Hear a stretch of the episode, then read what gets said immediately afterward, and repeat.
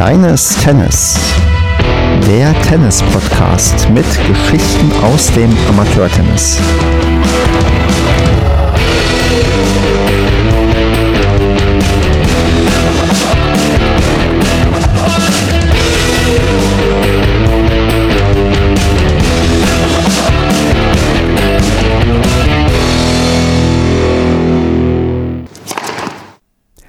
Kleines Tennis, Staffel 2, Ausgabe Nummer 10. Mein Name ist Stefan. Heute ist der dritte, dritte, nein, heute ist der vierte, dritte 2021 und ich begrüße ganz herzlich die Olga bei mir. Hi. Ja, wunderbar, dass du da bist. Dass ich gerade hier noch den dritten, dritten angesagt habe, liegt daran, dass wir unseren Termin um einen Tag verschoben haben, ja, aber das ist nicht ja. weiter schlimm. ja, das lag an mir, muss ich, äh, muss ich zugeben, ähm, ein kleines Unwohlsein. Aber ich freut mich, äh, es freut mich, dass es da noch geklappt hat. Ja, mir fällt auch auf, der dritte, dritte wäre auch falsch, weil eigentlich war es, glaube ich, der, ach, keine Ahnung. Auf jeden Fall ist es gut, dass wir hier zusammen sind. Ich wollte gerade sagen. Und bevor ich mich hier weiter um Kopf und Kragen rede, äh, fang du doch mal damit an, dich um Kopf und Kragen zu reden und stell dich mal kurz vor, bei welchem Verein spielst du, in welcher Altersklasse bist du ungefähr unterwegs oder vielleicht auch ganz genau und in welcher Leistungsklasse bist du gerade eingestuft? Ja, das ist, ähm, oh, die letzte Frage ist eine gute Frage, äh, weil ein Jahr mit Corona weiß ich gar nicht, welche LK ich jetzt endgültig habe. Aber äh, fangen wir mal vorne an. Also, ja, ich bin, äh, ich bin die Olga, bin jetzt 32 Jahre alt, ähm, spiele in Homburg, also bei dem Saarländischen Tennisbund, bei den Homburger Damen. Ähm, wir spielen aktuell Oberliga ähm, seit, ich glaube, jetzt seit drei Jahren. Ähm, ich bin noch vor zwei Jahren erst äh, nach Homburg gewechselt. Vorher, ich glaube, mein ganzes Leben lang, 20 Jahre lang in Merzig gespielt, auch im, auch im Saarland. Und ähm, ich meine, ich hätte jetzt LK4 oder sowas. Ich weiß nicht, ob du es vielleicht besser weißt. Na, wie ich das ähm, hier immer in gewohnt akribischer Vorarbeit leiste, habe ich natürlich geschaut. Du bist aktuell LK 5,1. 5,1, also siehst du. Es gibt Kommastellen, das wusste ich gar nicht ja, es gab eine kleinere oder größere LK-Reform. Jetzt wirst du jeden Monat, den du nicht spielst, 0,1 LK-Punkte verlieren. Oh je, Mini. Gut, dann weiß ich schon, wo das endet.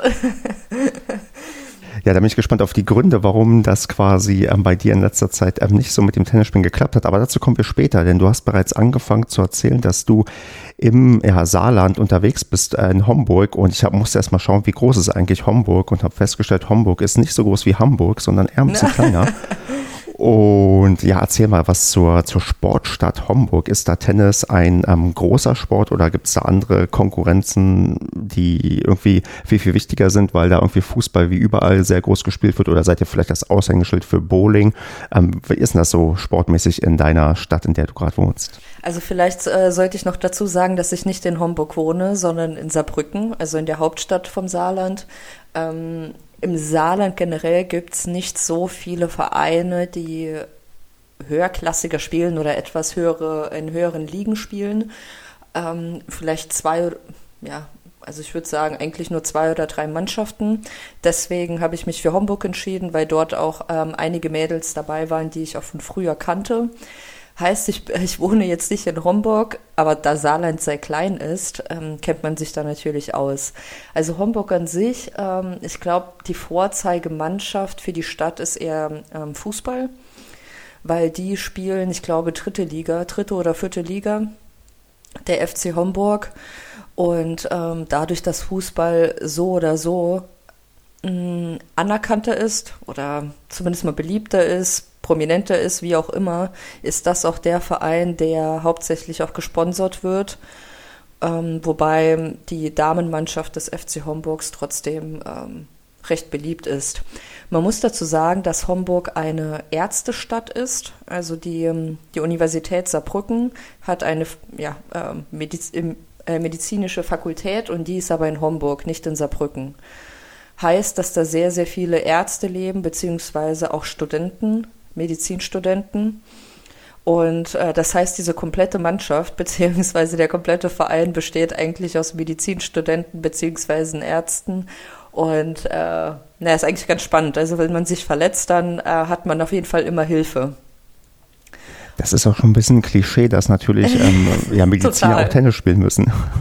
Ja, total. Aber das ist eigentlich total, total nett, weil ähm, ich meine, die meisten Leute oder die dort studieren, die kommen ja nicht zwingend aus dem Saarland. Also in, in der Mannschaft oder in dem Verein sind so viele Menschen, die jetzt auch aus Nordrhein-Westfalen irgendwo kommen, aus Bayern kommen und aus ganz vielen anderen ähm, Bundesländern.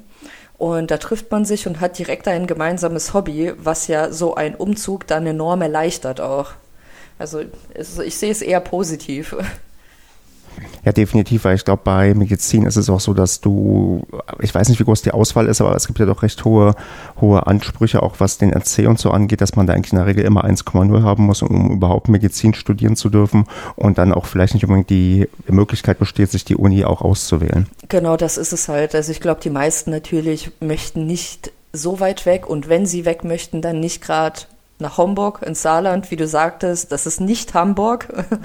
Und ähm, ja, also ich schätze mal, dass ganz viele, wenn sie Zusagen haben, sich nicht groß entscheiden können, sondern gerade das nehmen, wo sie eine Zusage erhalten. Jetzt frage ich aber wirklich mal ganz ähm, ketzerisch gemein, vorurteilsbehaftet. Merkt man dem Verein an, dass da so viele Mediziner sind? Äh, also man merkt es nur an, weil man weiß, dass das viele Mediziner sind. Äh, und ich merke es halt im Training, weil da gefühlt jeder über irgendwelche Klausuren redet, äh, Medizinklausuren. Aber ich würde jetzt nicht sagen, dass das irgendwie äh, negativ behaftet ist oder sonst was. Also ich persönlich merke das gar nicht. Aber ich muss auch dazu sagen, ich bin auch erst seit zwei Jahren dabei. Plus ich wohne nicht dort. Ich bin also hauptsächlich vielleicht ja ein, zwei Mal im Training pro Woche und habe ein Spiel. Es ist jetzt nicht so, als ob ich mein Vereinsleben oder mein Leben halt in diesem Verein verbringe. Hm. Aber ich glaube, wenn es ähm, besonders abgehoben wäre, dann hättest du es wahrscheinlich schon mitbekommen. Ja, also es ist, es ist, glaube ich, ein typischer Tennisverein. Also ich würde sagen Standardabgehobenheit. Aber es wird nicht ganz in Weiß gespielt. Nein. Nein. Ja, weil, weil da, da, da, ich, ich hatte ja schon äh, mindestens eine, die hier zu Gast war, die genau das von ihrem Verein erzählt hat, der noch sehr traditionell unterwegs ist in Berlin. Aber das äh, ist äh, dann in Homburg offensichtlich nicht der Fall. Nee, nee, nein, nein, so gar nicht, weil das Stadion, auch das Fußballstadion, ist auch direkt nebendran. Und man muss sogar sagen, dass es teilweise sehr, sehr ähm, verrückt dort zugeht, weil die Spiele sonntags oft parallel zu den Fußballspielen sind, also unsere Medenspiele. Und dann haben wir auch teilweise ja, äh, Fangesänge und was auch immer dort bei uns. Ähm, also eigentlich sehr, sehr, also weit weg von dem typischen Tennis, äh, bei dem es eher ruhig zugeht. Sehr schön. Wie viele Plätze habt ihr denn bei euch im Verein? Ui, ähm, Moment, da muss ich kurz durchzählen. Also ich meine, das wären so acht. Also jetzt nicht ein Riesenverein mit 20, 40 Plätzen, aber auch nicht sonderlich, aber auch nicht klein. Also Durchschnitt würde ich sagen, zumindest für Saarland. Und ähm, habt ihr auch eine eigene Halle dann? Ja, genau. Die Halle haben wir auch ähm, intern bei uns. Und ähm, wie viele Plätze sind da? Äh, zwei. Zwei Plätze. Reicht das aus im Winter? Also ist das genug? Ähm, ja, also ich muss sagen, unsere äh, Trainingseinheiten äh, liegen halt immer quasi mitten in der Nacht. Also das ist auch äh, spannend, weil wir haben unser Training dienstags teilweise um 9 Uhr abends und zwar eineinhalb Stunden. Das heißt, du trainierst von 9 bis halb elf Uhr nachts und äh, gehst dann duschen, fährst heim, bist dann, weiß ich nicht, um halb zwölf zu Hause und kannst dann zuerst mal natürlich nicht schlafen, weil du total auf Adrenalin bist und voll gepumpt bist mit äh, ja, mit, mit der Sporteinheit. Ähm, also ich würde sagen, wenn da entweder ein Platz mehr, also vielleicht ein, zwei Plätze mehr wären, wären die auch gut gefüllt, würde ich behaupten. Hm. Okay, weil ich habe geschaut, auf eurer Website steht, dass eine Mitgliederzahl zwischen 310 und 380 schwankt und dass er schon ja, einigermaßen solide ist und dann auch zwei, ja, zwei Plätze in der Halle dann unter Umständen nicht ähm, ganz ausreichend sein können, aber ihr das entsprechend so steuert, dass er die Leute einfach bis spät in der Nacht spielen lässt. Genau, genau. Und wir haben auch, ähm, also quasi immer mit acht Leuten Training. Also wir mischen dann die Damen und die Herren teilweise, damit dann jeweils acht Leute trainieren können, damit das auch ja, irgendwo optimal ausgenutzt wird. Hm, eine Frage treibt mich dann noch um. Ich muss mal gucken, ob du die beantworten kannst, weil du ja schon durchblicken lassen hast, dass du mit dem Verein jetzt nicht so involviert bist, dass du schon 20 Jahre da bist. Aber trotzdem mal die Frage, ich habe gelesen auf der Website, dass circa 30 Prozent der Mitglieder Kinder und Jugendliche sind. Ähm, merkt man das? Also sieht man das? Ist da auch vielleicht ein spezieller Fokus in der Jugendförderung oder bist du da jetzt auch die falsche Ansprechpartnerin, weil dein Fokus woanders liegt? Ja, also ich würde sagen, auf jeden Fall äh, die falsche Ansprechpartnerin, weil ich nicht so den Durchblick in dem Verein habe. Aber es ist auch so, dass manche meiner Mitspieler oder mm, die Leute aus meiner Mannschaft auch Trainer sind. Und die haben halt ganz viele Kindergruppen. Also wir haben auch im Verein ein Sommercamp, was es ja in ganz vielen Vereinen gibt, äh, was auch total schön ist. Und ähm, ich habe auch das Gefühl, dass der Verein sehr herzlich ist und ähm, dass man auch irgendwo einander hilft und dann auch fördert und miteinander spielt, wenn jemand Lust hat. Gerade von den Kindern, mit denen dann auch gerne mal spielt.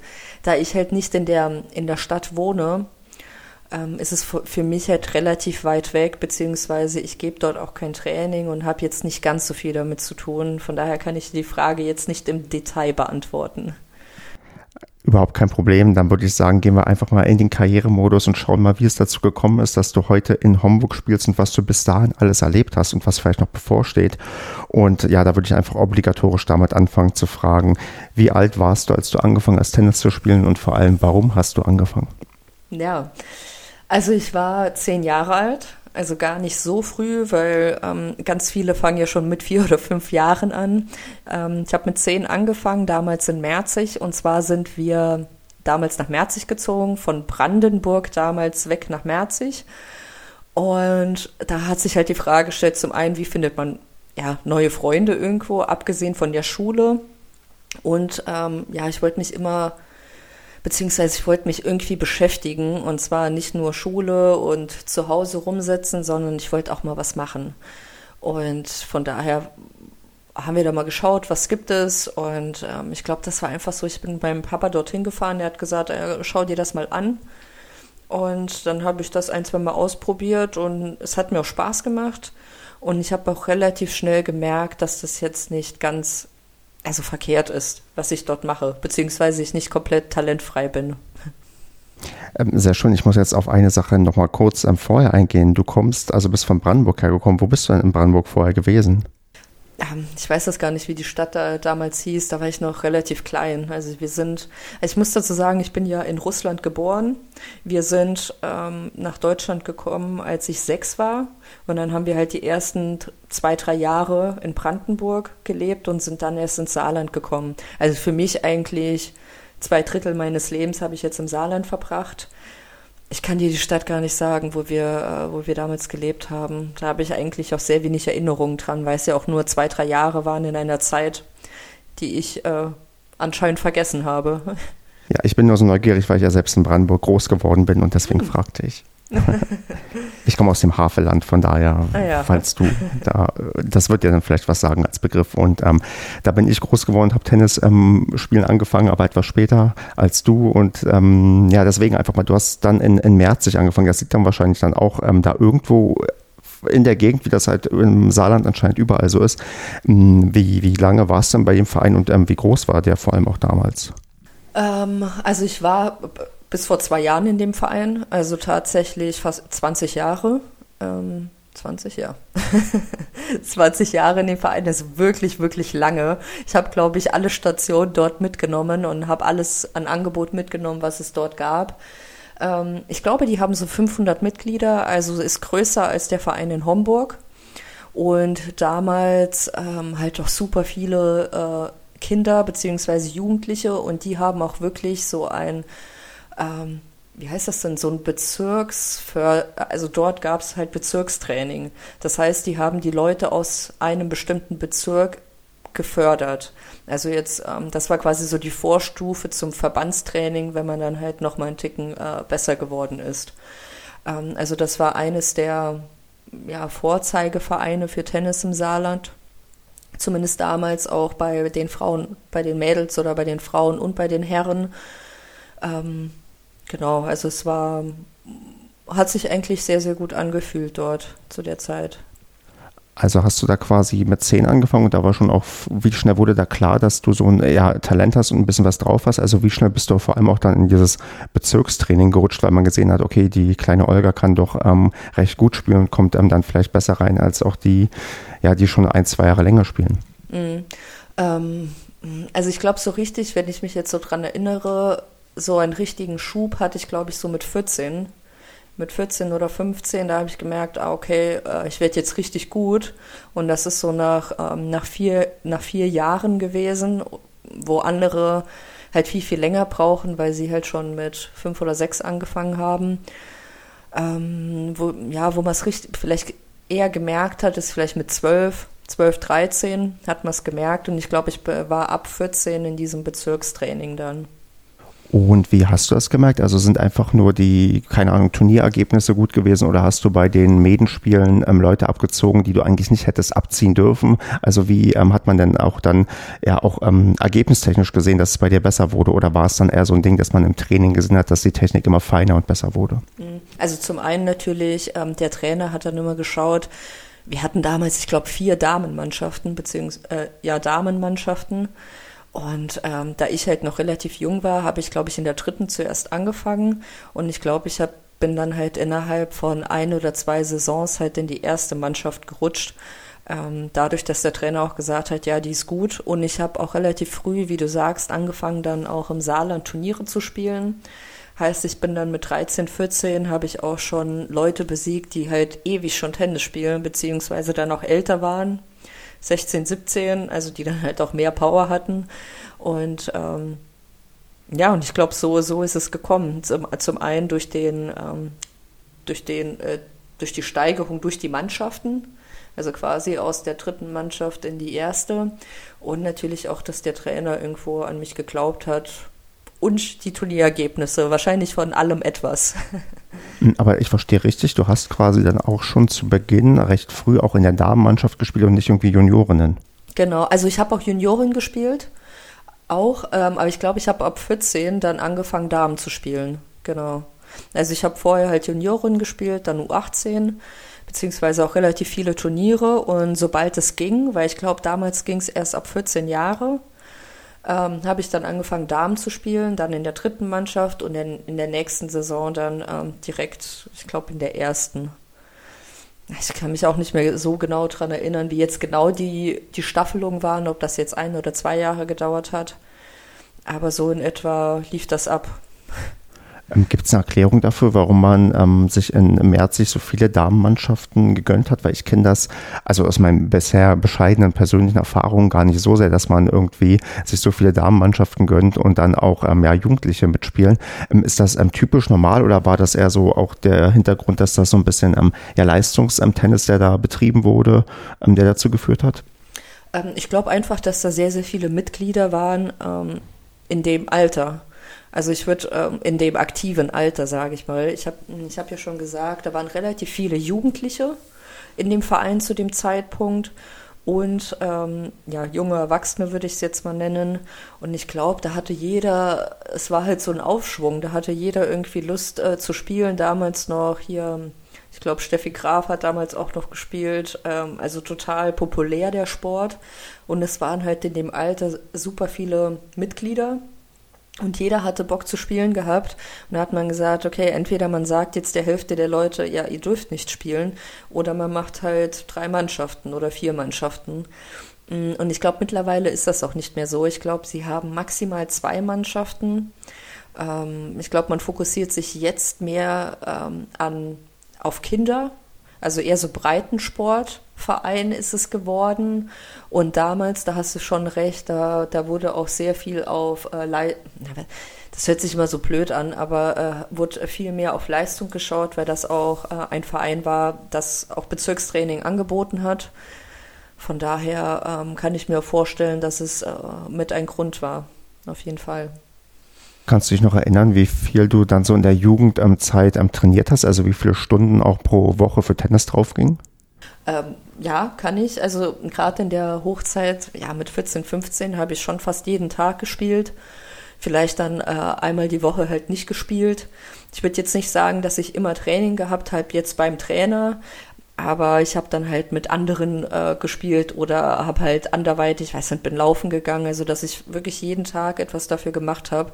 Und das war schon sehr, sehr zeitintensiv, das muss ich schon sagen.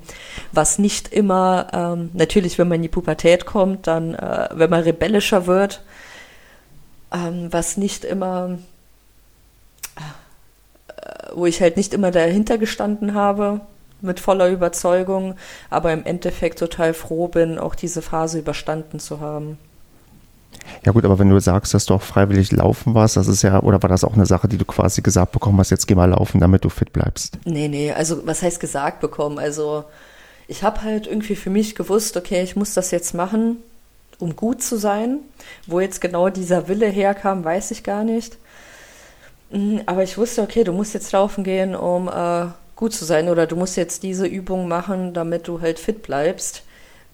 Aber das eine ist ja, ich weiß, ich muss es machen und das andere ist, ja, ich habe Lust darauf. Und es gab halt Zeiten, da hatte ich halt keine Lust darauf, aber ich habe es halt gemacht, weil man es machen sollte, musste und du ja schon durchblicken lassen hast, dass du ganz froh bist, das durchgehalten zu haben. Aber ich fand es ganz interessant, dass du gerade gesagt hast, dass du also gar nicht so weißt, warum du das gemacht hast, also was dich irgendwie angetrieben hat. Denn das wäre nämlich jetzt meine Frage gewesen. War es irgendwie der Wille, immer besser, besser und besser zu werden oder war es auch einfach nur die Freude am Sport? Also du könntest da mir jetzt gar keinen ähm, konkreten Faktor nennen, der dich quasi dazu getrieben hat, das ähm, zu machen? Oh, das ist super schwer. Also ich glaube, es, es ist eine, eine Sammlung aus ganz vielen Faktoren.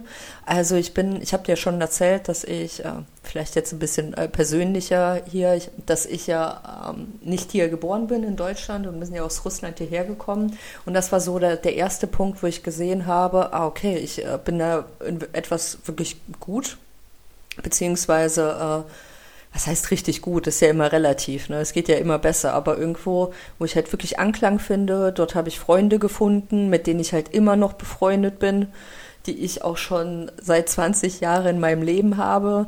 Und äh, irgendwie habe ich dann das Gefühl, jetzt bist du halt angekommen und bist akzeptiert, äh, wo du vorher vielleicht dich etwas fremd gefühlt hast, weil du halt nicht aus diesem Land kommst, also überspitzt gesagt natürlich. Ne?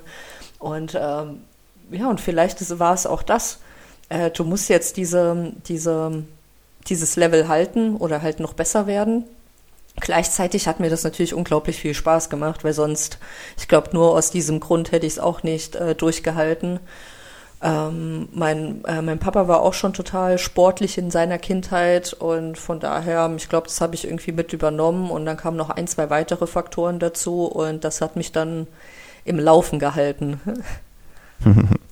Und hat sich das dann auch dann wirklich entsprechend mit, sagen wir mal, größeren Erfolgen ausgezahlt, dass du irgendwie bei Bezirksmeisterschaften oder Verbandsmeisterschaften besonders mal ähm, aufgetrumpft hast oder was gewonnen hast? Gibt es irgendwie so, ja, ich frage hier hin und wieder ähm, die Leute, wo ich sehe, okay, die können zumindest ein bisschen besser Tennis spielen als ich, ob die ein Pokal oder noch eine Urkunde irgendwie bei sich ähm, in der Vitrine stehen haben. Gibt es sowas bei dir?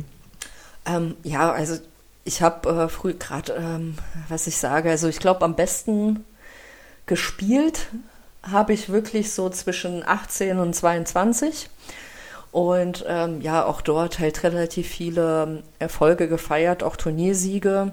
Ich wurde, ich glaube, äh, worauf ich dann wirklich immer noch äh, ein bisschen stolz bin, ich weiß gar nicht so richtig warum, äh, ich war, als ich damals Saarlandmeisterin geworden bin, auch bei den Damen. Und das war halt äh, irgendwie, ich hätte halt nicht gedacht, dass ich das halt mal erreiche.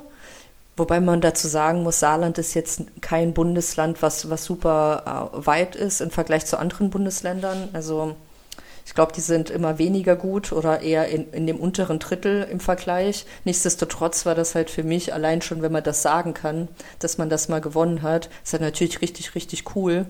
Und äh, davon habe ich auch tatsächlich den Pokal noch. Also ich habe alles irgendwann mal entsorgt, als ich halt ähm, ausgezogen bin von zu Hause.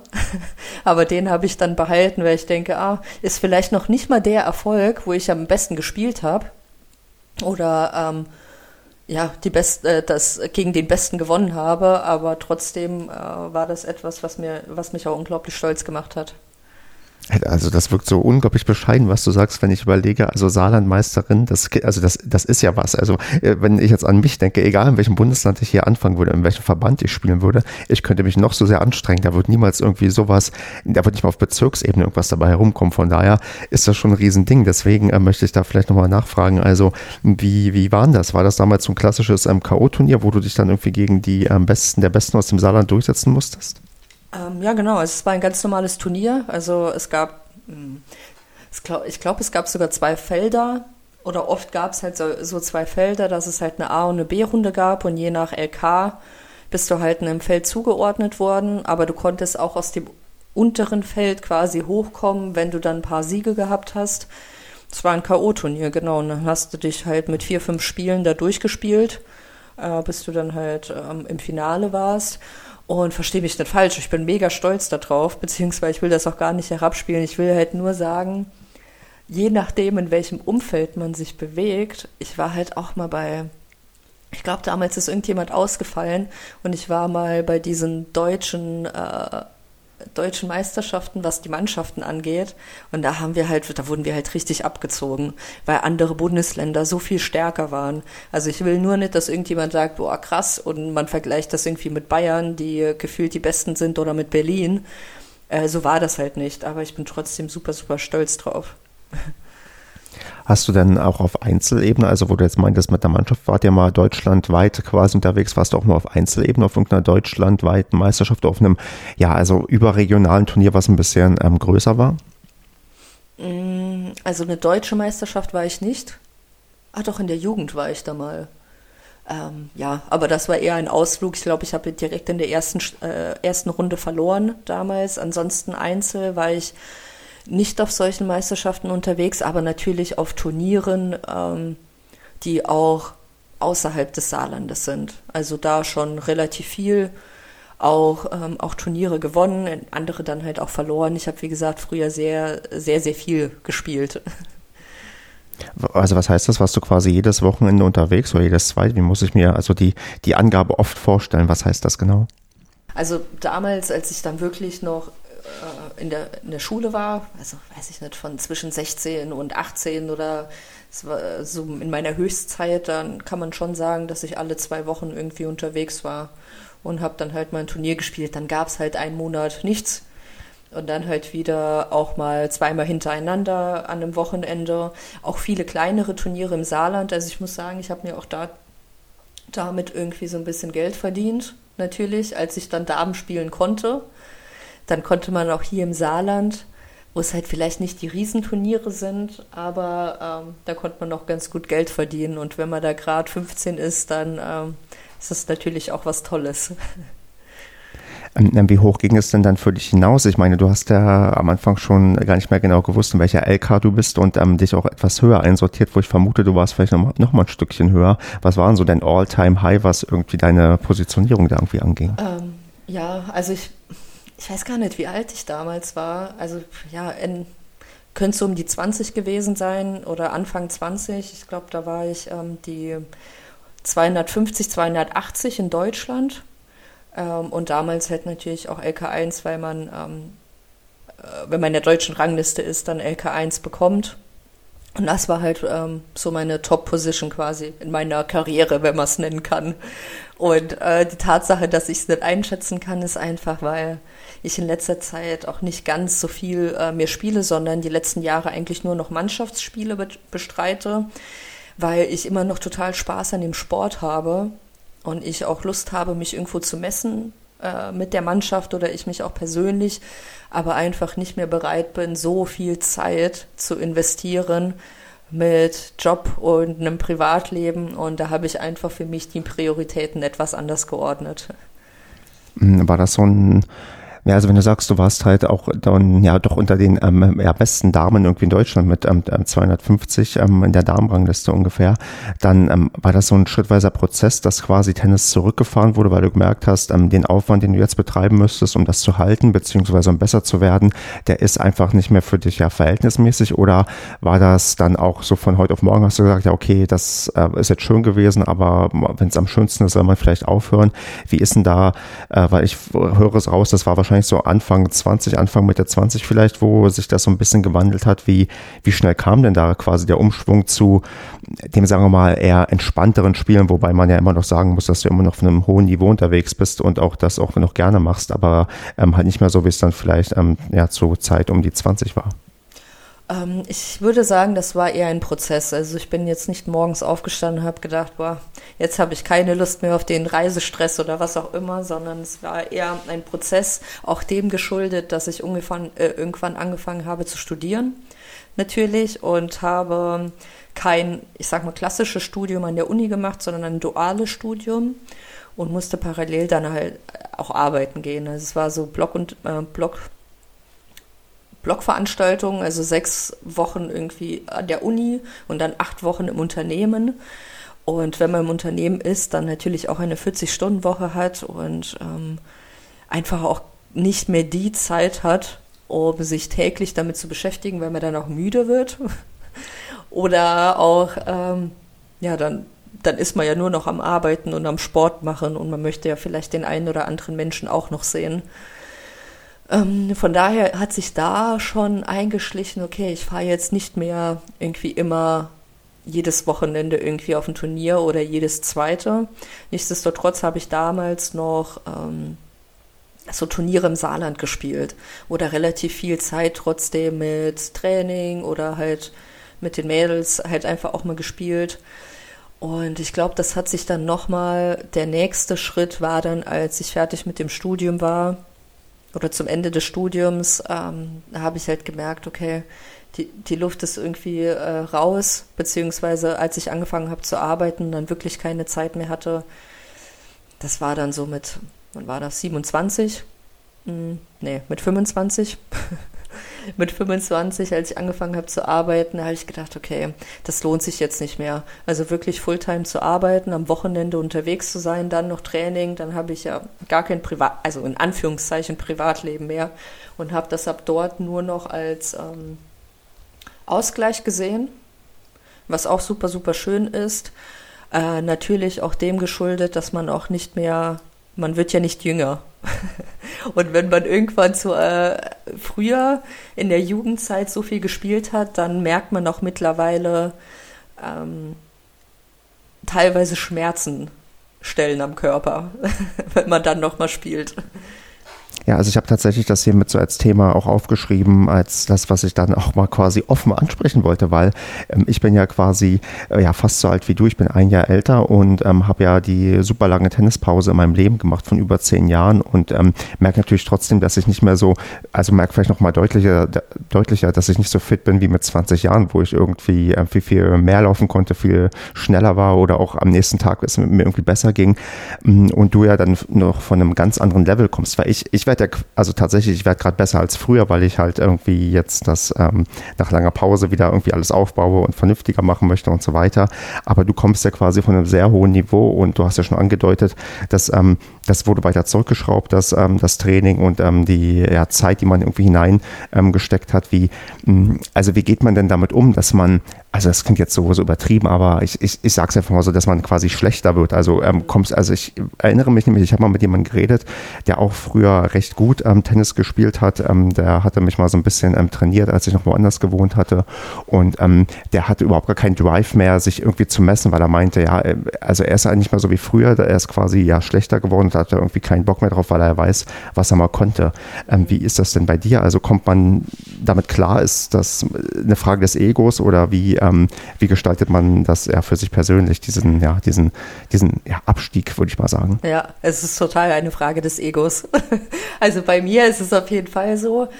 Ähm, das ist äh, super schwer auch zu, bea äh, zu beantworten. Also irgendwann, also gerade als ich angefangen habe, weniger zu spielen, war halt der Abfall relativ krass für mich selber. Vielleicht hat das, haben das andere Leute gar nicht so gesehen in dem äh, Moment. Ja, komm, du spielst immer halt noch gut oder spielst doch genauso wie, wie vor einem Jahr auch. Aber ich habe an mir äh, gemerkt, an meinem Körper. Und das ist gar nicht so, ich, ich will jetzt nicht sagen, dass ich langsamer bin, das eigentlich nicht. Ähm, vielleicht habe ich etwas weniger Luft, so äh, nach zwei Stunden spielen oder nach einer Stunde spielen, okay, aber nicht langsamer sondern das Ding ist, man möchte halt genau die Leistung bringen wie früher, weil man ja weiß, das geht ja. Ich habe das ja früher gebracht, warum kann ich das jetzt nicht bringen? Und die Quittung kommt dann am nächsten Tag. Und am Folgetag fühlst du dich wie, also wirklich, es gab halt äh, Trainingstage, wirklich nur Trainingstage, noch nicht mal Spieltage. Spieltage waren noch schlimmer. Da bin ich halt irgendwie dienstags abends ins Training gegangen und das war dann so anstrengend. Das war dann halt auch noch Teppich. Heißt, man hat, man ist halt nicht aus, äh, nicht weitergerutscht, sondern hat halt gestoppt. Ist halt äh, äußerst super für die Gelenke und für die Knochen. Und am Folgetag, ich bin gar nicht aus dem Bett gekommen. Also mein Rücken war dann so verhärtet gefühlt, dass ich dann gedacht habe, oh Gott, warum tust du dir das an? Und ähm, auch wenn man dann jetzt längere Pause hatte, hatte, also wie jetzt zum Beispiel mit Corona, habe ich jetzt auch. Seit wann ist das? Seit November oder Oktober halt seitdem gar nicht mehr gespielt. Also wenn man dann nochmal anfängt, dann ist man ja immer zu spät zum Ball, immer. Also ich zumindest, egal äh, wie fit man dann ist, man, dann stimmt halt das Timing nicht und äh, die Beinarbeit stimmt nicht. Und das frustriert halt unglaublich. Es ist halt Frust. Ich glaube, Frust ist das, ähm, das beste Wort dafür. Es frustriert unglaublich, weil man selber, die anderen vielleicht gar nicht so, weil man ja selber weiß, es geht ja so viel besser. Und äh, so mit Mitte 20 war halt dieser Schritt ganz, ganz extrem. Und da musste ich auch an mir oder halt an meinem, an meinem Verständnis jetzt vom Tennis arbeiten und für mich klar werden, okay, das ist jetzt nur noch in Anführungszeichen ein Hobby und du schaltest damit ab und hast Spaß mit deinen Freunden oder mit den Leuten und willst jetzt nicht groß Leistung bringen beziehungsweise nicht groß Erfolg haben, weil ansonsten wäre das halt nur nur noch frustrierend. Oder halt dann auch in der Form kontraproduktiv, dass man halt dann mit, keine Ahnung, Mitte 30 schon für immer aufhören muss, ähm, Tennis zu spielen, weil es körperlich nicht mehr geht und wenn man sich ein bisschen schont, dann hat man halt die Option, das hoffentlich auch sein Leben lang machen zu können. Genau, also es ist ja noch nicht mal der, das Körperliche, sondern ich glaube, das ist vielmehr dieses, äh, dieses mentale Ding. Weil irgendwann äh, denke ich mir vielleicht, ich hab, bin auch schon, es, es gab halt Spiele, ich, ich spiele ja immer noch Mannschaft. Ähm, da habe ich gegen Leute gespielt. Also, ich, also dann denkt man halt, okay, das, ähm, das gewinnst du. Das gewinnst du und dann äh, gewinnt man es halt doch nicht.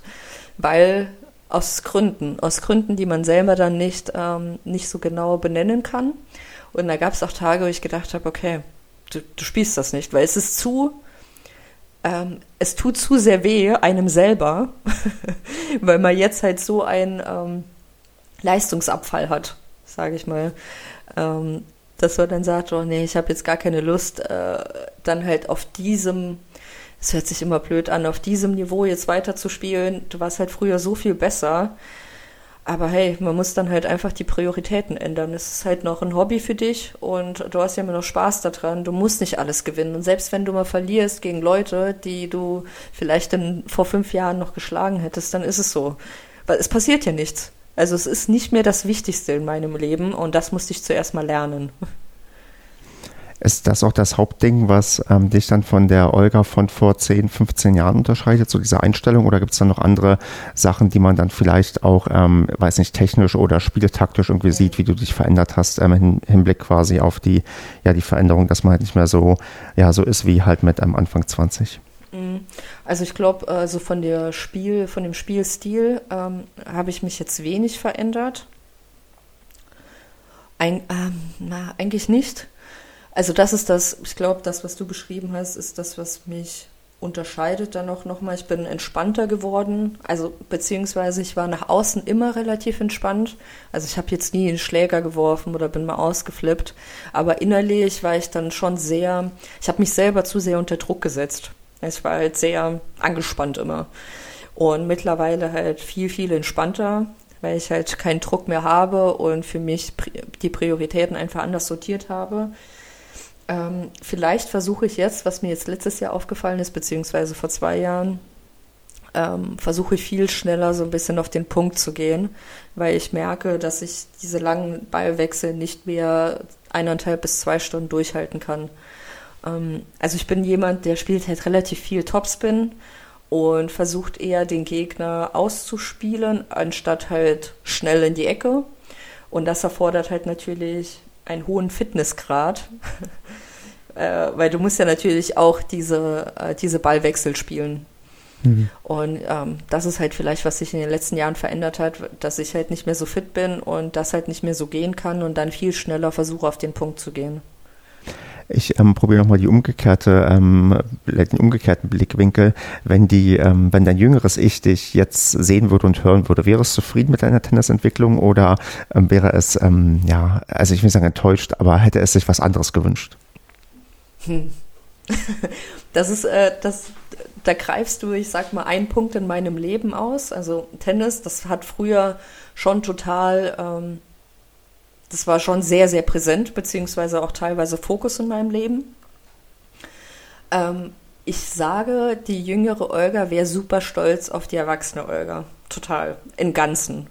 Ähm, was jetzt Tennis angeht, früher, ich war halt jung und doof und dumm, jung und dumm und äh, habe halt gehofft, da total groß rauszukommen, vielleicht auch äh, die großen Turniere international zu spielen.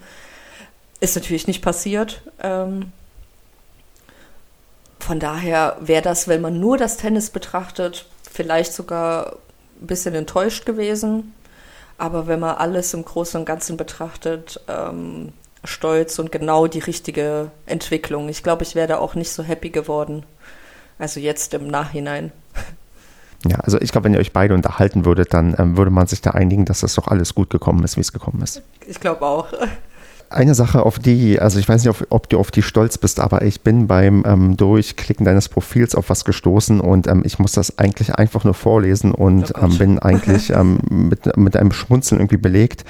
Denn das letzte, was du quasi ähm, gewonnen hast und auch gespielt hast, war im September 2019 ein Turnier und zwar die erste Flammkuchen Paella Open oh in Brotdorf. Und ähm, also dieser Titel, der ist auf so vielen Ebenen, also Flammkuchen Paella Brotdorf, das ist so großartig, das ist quasi ein Kunstwerk für sich. Deswegen erstmal die Frage, wo oder was ist Brotdorf und erzähl mir was zu diesem Turnier. Ich möchte bei diesem oh Turnier irgendwann auch wieder teilnehmen. Okay, das, das ist eigentlich gar nicht so. Ich weiß, ich muss, ich muss selber wirklich, wirklich lachen. Das ist eine verrückte äh, Geschichte. Also Brotdorf ist ein, ist ein Stadtteil von Merzig also gehört zu Merzig, äh, ein, ich würde sagen, ein Dorf in, im Saarland. und die machen halt oder haben zumindest zu dem Zeitpunkt so ein äh, Mixturnier gemacht. Ähm, also man, man, man hat einen männlichen Partner und äh, man spielt halt gegen eine andere Mannschaft. Jeder spielt einzeln, also der männliche Partner halt gegen den Mann und ich halt gegen die Frau einzeln. Und wenn es dann nach den Einzelnen 1-1 steht, spielt man halt noch ein Doppel. Und ich habe damals, also vor zwei, vor zwei Jahren, mit, äh, mit Marco gespielt. Das ist mein ehemaliger Trainer. Der ist, ich glaube, der ist nur fünf Jahre oder sechs Jahre älter als ich. Und wir waren halt oder äh, sind halt immer noch befreundet und haben gesagt, ja, lass uns das spielen. Das ist nur so just for fun gewesen. Das war im Saarland, das war, ähm, ja, da hat man da dazwischen oder danach auch äh, ein Sekt getrunken oder ein Bier. und ähm, ja, und dann haben wir das halt gewonnen. Und teilweise haben wir uns gegenseitig so ein bisschen rausgezogen. Das ist zum Beispiel so ein Turnier, da habe ich auch ein Einzel verloren bei denen ich gedacht habe, das, kannst, das ist unmöglich. Also beziehungsweise, wie konntest du das verlieren? Gar nicht, weil die andere irgendwie schlecht war, die war richtig gut. Aber früher hätte ich das niemals verloren, weil ich erstens mal irgendwie viel älter bin und erfahrener. Ich hätte das ganz anders, ich sag mal, nach Hause gespielt. Und da hat er halt sein Einzel gewonnen und im Doppel waren wir, äh, sind wir halt einfach ziemlich gut gewesen. aber, aber lustig, dass du dir das rausgesucht hast. Es war halt so ein prägnanter Name, da musste ich einfach ja. nachfragen. Achso, und äh, wegen Flammkuchen und Paella, das war halt, weil äh, es gab halt eine Players Party, da gab es halt Paella. Und äh, als mit dem Startgeld hat man halt auch einen Flammkuchen quasi geschenkt bekommen. Ja. Ähm, also wie gesagt, großartig. Das Ding war, ein, also die, allein der Titel war ein Kunstwerk für sich und da musste ich nachfragen. Und dann, es ist 2020 offensichtlich ausgefallen. Ich hoffe sehr, dass es 2021, dass es wieder stattfindet und dass man ja, da gut. vielleicht mehrere Richtig Geschichten draus basteln kann. Mhm. Ja, dann bin ich karrieremodusmäßig bei dir eigentlich ziemlich durch. Ja, nee, außer vielleicht noch eine Sache. Denn ähm, wir haben ja im Vorgespräch schon mal ähm, klären können, bei dir steht ja ein Wohnortwechsel an und zwar geht es für dich ähm, ja nach Berlin und wir haben ja schon so von ähm, quasi Leistungsdichte und was weiß ich alles geredet, aber trotzdem, wie ist denn dein Plan für Berlin? Ich meine, willst du da auch Tennis spielen? Soll ich dir ähm, Empfehlungen geben? Denn ich habe schon mit ein paar Berlinern hier auch gesprochen tatsächlich im Podcast. Ähm, wie sieht's denn aus? Wie ist denn da dein Plan? Wirklich sehr gerne Empfehlungen. Äh, sorry. Ja, wie, genau, wie ist denn dein Plan? Wie geht es denn in Berlin weiter? Ähm, ja, also sehr, sehr gerne Empfehlungen. Ähm, ich habe ja am Anfang, glaube ich, auch gesagt, als ich damals nach Merzig gezogen bin, äh, wollte ich ja mit dem Sport auch irgendwo Anschluss finden und Leute kennenlernen. Und das möchte ich nämlich jetzt genauso 20 Jahre später. Ähm, eigentlich ziehe ich nochmal zurück, mehr oder weniger. Gut, Brandenburg, also Berlin ist zwar nicht Brandenburg, äh, aber äh, zumindest in die Richtung. Und äh, ja, sehr gerne Empfehlung. Ich werde dort in Wilmersdorf wohnen, Wilmersdorf-Halensee. Ähm, und ich habe das Gefühl oder gehört, dass hier, ähm, was liegt daneben, Grunewald ähm, wohl einen sehr guten Verein hat, sehr, sehr guten Verein. Und alles andere, keine Ahnung. Also wenn du da irgendwelche Empfehlungen hast, sehr gerne. Weil das ist natürlich etwas, was ich erstens mal nicht aufgeben möchte und zweitens mir auch erhoffe, da äh, neue Leute kennenzulernen und Freunde zu finden. Wird es dann da auch wieder so quasi Richtung leistungsorientiert, also sein, dass du zumindest eine angemessen hohe Liga spielen möchtest oder reicht dir dann auch die ja, kleinere ähm, Bezirksliga in Berlin? Also ich weiß gar nicht, also das reicht vollkommen. Ich weiß gar nicht, ob ich überhaupt noch Mannschaft so richtig, klar, wenn ich dann auf der Liste stehe und die sagen, ja, willst du mal mitspielen, okay, spiele ich mit. Aber es ist jetzt kein Zwang, dann nochmal äh, in eine Mannschaft zu gehen, um aktiv zu spielen. Aber worauf ich wirklich Lust hätte, ähm, irgendwie zwei, drei Leute, ich sag mal, an der Hand zu haben, die ähnliches Niveau haben, wie ich es habe und mit denen halt regelmäßig irgendwie spielen zu gehen. Oder dann irgendwie auch ins, äh, in ein Training zu gehen mit einer ähnlichen Leistungsklasse. Das wäre halt eher so mein Ziel. Also auf keinen Fall nochmal in Richtung Leistungstennis gehen. Sehr schön. Im Nachgang ähm, sage ich dir mal, welche Episoden du dir hier vom kleinen Tennis nochmal anhören kannst, wo ich mit Berlinerinnen und Berlinern gesprochen habe und sonst natürlich alle, die aus Berlin zuhören und sagen, wir müssen Olga für uns verpflichten, die sich hier gerne melden, dann leite ich das weiter. Sehr gerne. Unbedingt melden und mich vermitteln. Super, dann würde ich auf das kleine Spezialthema eingehen. Und zwar, das klang ja auch schon ein bisschen durch. Wir haben uns mal vorgenommen, dass wir über, mh, sagen wir mal, Freundschaften im Tennis reden. Ähm, Hintergrund ist so ein bisschen, wie ich überhaupt ähm, ja, dich gefunden habe hier. Du machst nämlich einen Podcast ähm, mit der Kati und ähm, der nennt sich Breaktime, der schon sehr irgendwie nach Tennis klingt. Und ja, vielleicht da erstmal, was steckt dahinter? Wer ist ähm, Kati und ähm, kennt ihr euch vielleicht vom Tennis? Vielleicht. Also Kati ist ähm, eine Mannschaftskollegin von mir, sowohl damals in Merzig als auch jetzt in Homburg tatsächlich. Ähm, wir haben, also wir kennen uns seitdem, ich glaube, seitdem ich 14 bin und sie, die ist, sie ist jünger. Oder seitdem ich 15 bin und sie 12. Weiß ich nicht, also schon wirklich mein halbes Leben lang kenne ich die Kati. Ähm, und ja, wie gesagt, also wir haben jetzt dann fast 20 Jahre zusammen Tennis gespielt in unterschiedlichen Mannschaften. Und letztes Jahr, also ich glaube, jetzt gerade mit Corona im Zuge dessen hat ja jeder irgendwie gesagt, boah, ist irgendwie langweilig, lass uns mal was machen. Und damals hat sie noch studiert und hat gesagt, ey, hast du nicht Lust, irgendwie einen Podcast zu machen?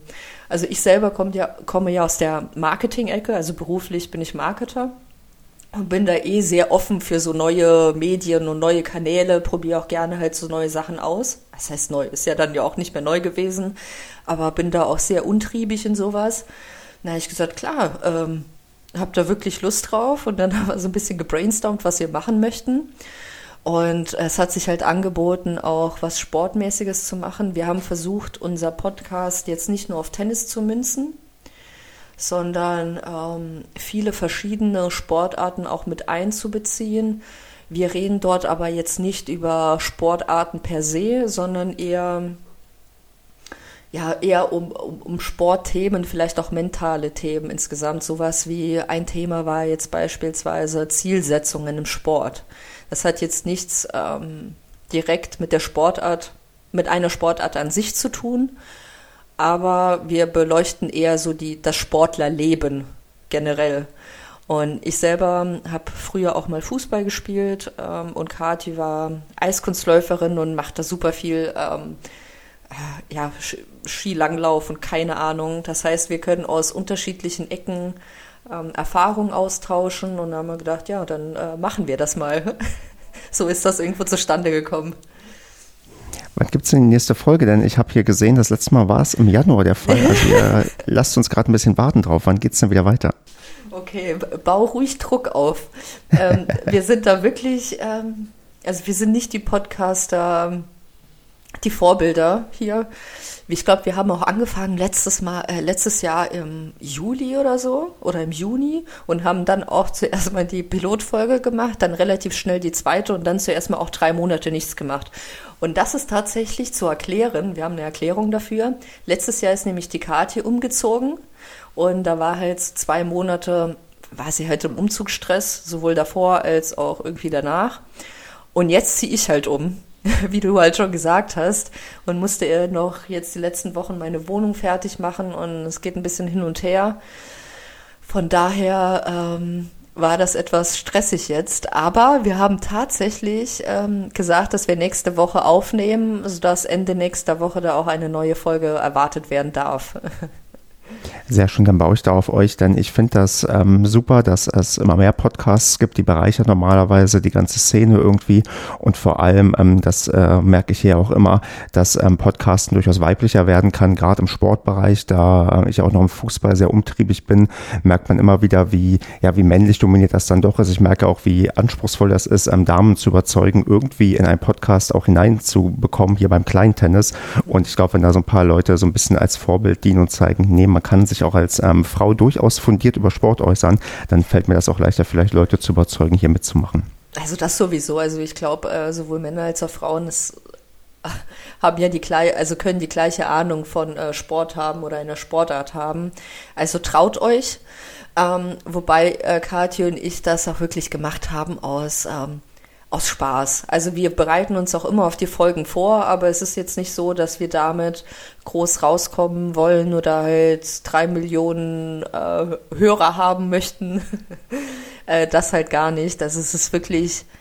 Es macht uns super viel Spaß. Das äh, zwingt uns auch irgendwie dazu, miteinander zu quatschen, weil sie auch jetzt, ähm, ich ähm, spoiler jetzt einfach mal, jetzt auch in München lebt. Also wir jetzt sehr weit auseinander sind. Und, ähm, dann ist das auch eine schöne Gelegenheit, sich auszutauschen. Genau, und da sind wir jetzt gerade mich ein bisschen vom Thema abgeschweift, denn ich wollte auf das Thema so Freundschaften im Tennisumfeld eingehen. Nee, aber war völlig richtig, dass wir mal über das Meta-Thema Podcast gesprochen haben. Aber mh, mm, das ist ja tatsächlich so ein Ding. Tennis ist ja dann doch irgendwie eher ja, ein Ego-Sport. Also jeder macht das ja erstmal so, tendenziell spielt man alleine, außer man spielt Doppel. Und ähm, auch so mein Gefühl ist, je höher man kommt, desto mehr ähm, steht vielleicht die Einzelperson im Vordergrund, als dann vielleicht auch ähm, das Team und ähm, der Teamgedanke.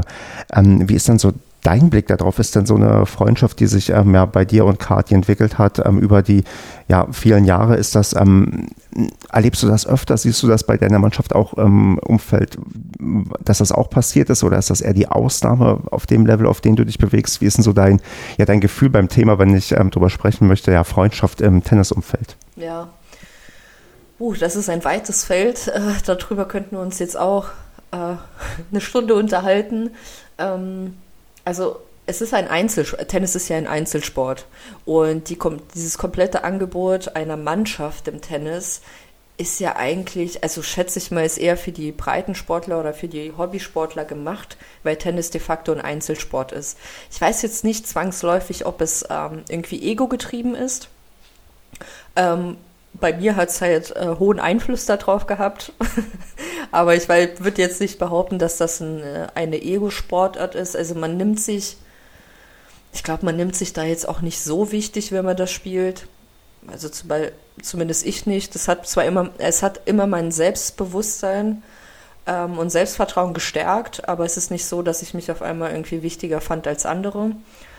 Ähm, bei uns war es halt so dadurch, dass wir ganz wenig Vereins, ganz wenig Vereinswechsel haben, bin ich halt mit den Leuten über Jahre, Jahrzehnte zusammen gewesen oder bin immer noch zu, mit denen ver, verbündelt irgendwie und man hat halt so viele Stationen im Leben mitbekommen. Also wenn man sich vorstellt, wir haben uns kennengelernt, da war ich 14 und sie halt 12. Also ich meine, das ist, ähm, ist, das, da ist man ja Kind, da ist man ein Kind, also Kinder. Und jetzt sind wir erwachsen, haben einen Job, äh, eigene Wohnung und sind für unser Leben selber verantwortlich. Und wenn man, glaube ich, diesen Weg geht, egal wie eng oder halt vielleicht nicht so eng man ist, man kriegt halt super viel von dem anderen mit. Und ähm, und sie weiß halt schon Sachen, ohne dass sie, dass ich ihr irgendwie was erzählen muss, weil sie halt auch dabei war. Und das hat man vielleicht auch nicht so häufig. Und für mich ist es super wertvoll, mit den Leuten ähm, sich immer noch zu treffen und zu quatschen. Ähm, ich bin mir nicht sicher, ob das häufiger gibt. Das kann ich dir gar nicht so beantworten. Aber ich schätze das sehr, sehr wert, äh, dass wir uns dann auch so lange so lange kennen und sich das so entwickelt hat. Vielleicht Fun Fact, äh, gerade mit den Merziger Leuten, mit denen habe ich jetzt auch fast zehn Jahre in einer Mannschaft teilweise gespielt. Wir haben so ein perfektes Dinner. Und zwar alle paar Monaten treffen wir uns bei jemand anderem und derjenige kocht dann für alle. Das ist ganz, äh, ganz lustig und dann tauschen wir uns auch immer aus, obwohl wir halt nicht mehr zusammen spielen alle. Ja, ich, ähm, ich habe jetzt auch probiert, so ein bisschen über das Thema nachzudenken und ähm, dieses ähm, verbindende Element von ja Tennis und dann vielleicht auch Sport im Allgemeinen, aber ich kenne ja aus meiner Erfahrung auch nur den Tennissport. Das ist dann irgendwie doch da. Also gerade wo du meinst, ähm, man erlebt mit den Leuten viel mit und gerade diese prägende Zeit als Kind und Jugendlicher, wo man ja an Gefühlen alles Mögliche durchmacht und manchmal innerhalb von wenigen Wochen, das, ähm, das, das verbindet dann irgendwie doch, weil ich hatte auch, als ich damals äh, in der Jugend angefangen hatte mit 16 Jahren und bis 19 ungefähr gespielt hatte, hatten wir auch so eine Sechsergruppe, die irgendwie da ähm, ja, gemeinsam Mannschaft gespielt hat und was weiß ich. Und das ging dann irgendwann auch alles auseinander, weil Leute sind weggezogen und so weiter und so fort. Mit ähm, zwei Leuten habe ich noch engeren Kontakt, mit dem einen auch noch regelmäßig inzwischen, dass man wieder Tennis spielt. Aber auch da, ja, vor Corona war auch der Plan, hey, irgendwann, wir könnten noch mal zu sechs mal wieder so ein Revival machen, weil wir damals irgendwie viel beim Tennis erlebt haben und wäre cool, sich vielleicht mal wiederzusehen. Und ähm, das ähm, dann irgendwie auch überdauert und man irgendwie wieder Bock hat, die Leute irgendwie wiederzutreffen, weil man mit denen irgendwie doch einigermaßen ähm, was durchmacht und dann vielleicht ähm, das äh, so eine grundlegende Weisheit ist, dass egal wie, also wie wie, also wie groß der, sagen wir mal, Einzelfaktor ist, weil Tennis ist ja halt kein Fußball, da im Zweifelsfall kannst du auch komplett alleine den Sport machen, aber je mehr quasi man mit Leuten zusammen macht ähm, im Sport, desto mehr wächst man zusammen und daraus entwickeln sich dann unter Umständen noch sehr tiefe Freundschaften. Ja, total. Also das, das Lustige ist ja, also wir kennen uns jetzt seit 20 Jahren, sage ich mal, aber also ich habe damals im Verband mit, äh, mit der Kati zum Beispiel gespielt, also Heißt, ich war da 15, 16 oder so, bis ich 15, 16 war und dann bin ich aus dem, oder vielleicht 17, da bin ich aus dem Verband rausgegangen und sie hat ja weiterhin dort gespielt. Und zu dem Zeitpunkt waren wir noch nicht in einer Mannschaft. Und ich glaube, so drei, vier Jahre, da hat man halt so ein bisschen den Kontakt verloren. Und ich glaube, so drei, vier Jahre später ist sie dann ähm, nach Merzig gewechselt. Und dann hat man sich, da hatte man quasi drei, vier Jahre keinen Kontakt gehabt. Und dann hat man nochmal in einer Mannschaft gespielt. Und es war auch verrückt zu sehen, welche Entwicklungen, also gar nicht jetzt im Sport, sondern auch als Mensch, man so dann gemacht hat. Dass man dann auf einmal irgendwie offener ist oder äh, entspannter ist oder vielleicht nachdenklicher auch ist oder tiefgründiger, was auch immer. Und das hat, äh, habe ich halt mit ganz vielen Leuten so erlebt. Und das ist halt richtig, richtig cool. Aber es verbindet dich halt, wie du sagst, trotzdem etwas mit den Leuten, weil du ja früher so viel mit denen erlebt hast. Und vielleicht bleibt es ja ähm, für, für immer so dann. Ja. ja, also je mehr wir darüber reden, desto mehr hoffe ich, dass wir ja bald, also dass ich bald mein Revival-Treffen da irgendwie machen kann, weil bei einigen würde ich auch gerne quasi in diesen alten Geschichten schwelgen, die man dann irgendwie erlebt hat. Und ähm, das sind ja immer, ja, immer, also das ist ja immer das Beste, wenn man sich so mit Leuten von früher trifft, wo man heutzutage gar nicht mehr, also so viel direkt zu tun hat, aber die alten Geschichten, die werden immer wieder ausgekramt. Also das ist ähm, sehr, sehr schön. Unglaublich witzig auch, ja. Kannst du dich drauf freuen, glaube ich. Ja, dann hoffe ich, dass das bald der Fall ist. Ähm, eine Frage interessiert mich aber dann doch ähm, bei all der ähm, Freundschaft mit dir und ähm, Kati. Hattet ihr mal direkte Duelle gegeneinander in eurer Karriere? Bestimmt. Also ich glaube in letzter Zeit gar nicht mehr so viele. Aber ja, klar, also mit Sicherheit, weil sie auch aus dem Saarland kommt und ähm, wir haben mit Sicherheit auch gegeneinander gespielt öfters. Also kannst du sagen, wer von euch beiden da immer besser abgeschnitten hat? Ähm, also wie gesagt, ich bin ja etwas älter als sie und als wir halt früher gegeneinander gespielt hab, haben, glaube ich, dass ich dann auch teilweise gewonnen habe, aber mittlerweile muss ich schon sagen, dass Kathi da äh, viel besser ist. also ähm, ich, ich weiß gar nicht, wann das so umgesprungen ist. Ja, äh, weiß ich jetzt nicht so genau, aber irgendwann wurde sie dann halt auch klar besser und äh, was auch vollkommen okay ist. Genau, das, das Ego hinten anstellen. Das, ähm, ich, ich habe ja auch meine Dauer, also den Dauerrivalen, von dem ich gerade schon geredet habe, der Christian, der auch aus Episode 1 bekannt ist, der ist inzwischen objektiv betrachtet auch besser als ich, aber einmal konnte ich seit unserem Comeback schon wieder gegen ihn gewinnen und das reicht nur, wenn danach, Das reicht und, und danach einfach aufhören zu spielen. Genau, ja. Na, leider hat er das letzte Duell gewonnen, aber mal gucken, wie es dieses Jahr abläuft, wenn wir wieder uns auf dem Tennisplatz gegenüberstehen. Ja.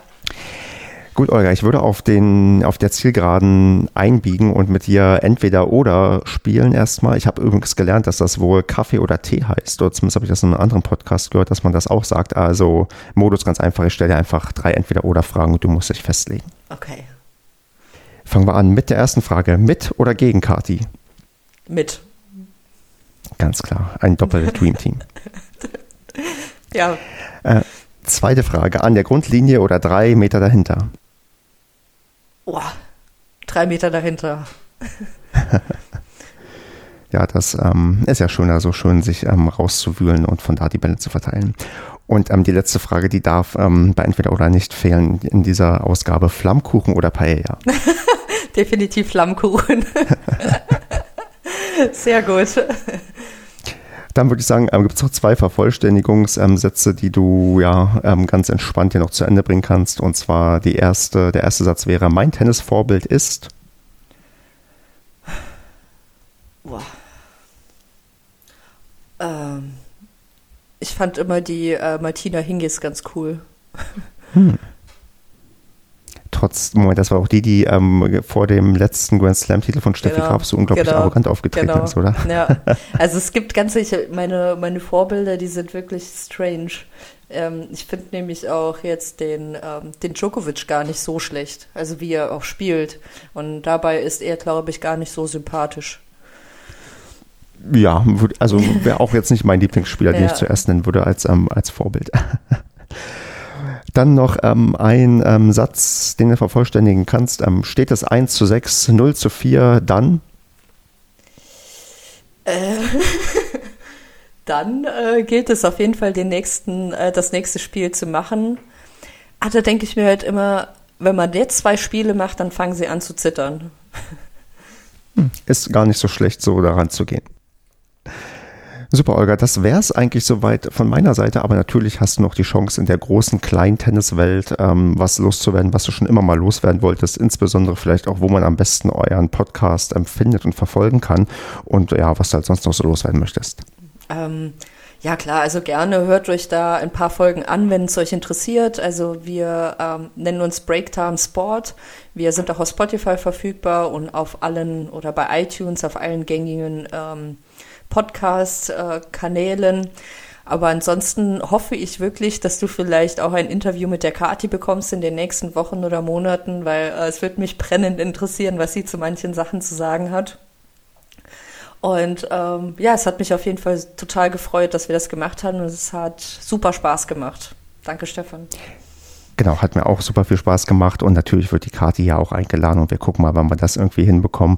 Das wird auf jeden Fall ähm, so sein. Und dann würde ich sagen, ja, ähm, an alle Hörerinnen und Hörer wie immer, hinterlasst Feedback, sagt, wie ihr es fandet, was ihr euch wünscht und genau, alle aus Berlin müssen natürlich jetzt ähm, hier Schlange stehen, um ähm, dich irgendwie zu verpflichten. Und dann würde ich sagen, Olga, wenn ich mal wieder in Berlin bin, und das habe ich ja schon öfters gesagt, bin ich ja des Öfteren, haben wir, glaube ich, inzwischen genug Leute zusammen, um vom kleinen Tennis ein, ja, ein Mix ähm, zu spielen, dann machen wir das auf jeden Fall. Und bis dahin wünsche ich dir sehr, eine gute sehr gerne. Zeit. Alles klar, ciao, ciao. Ciao.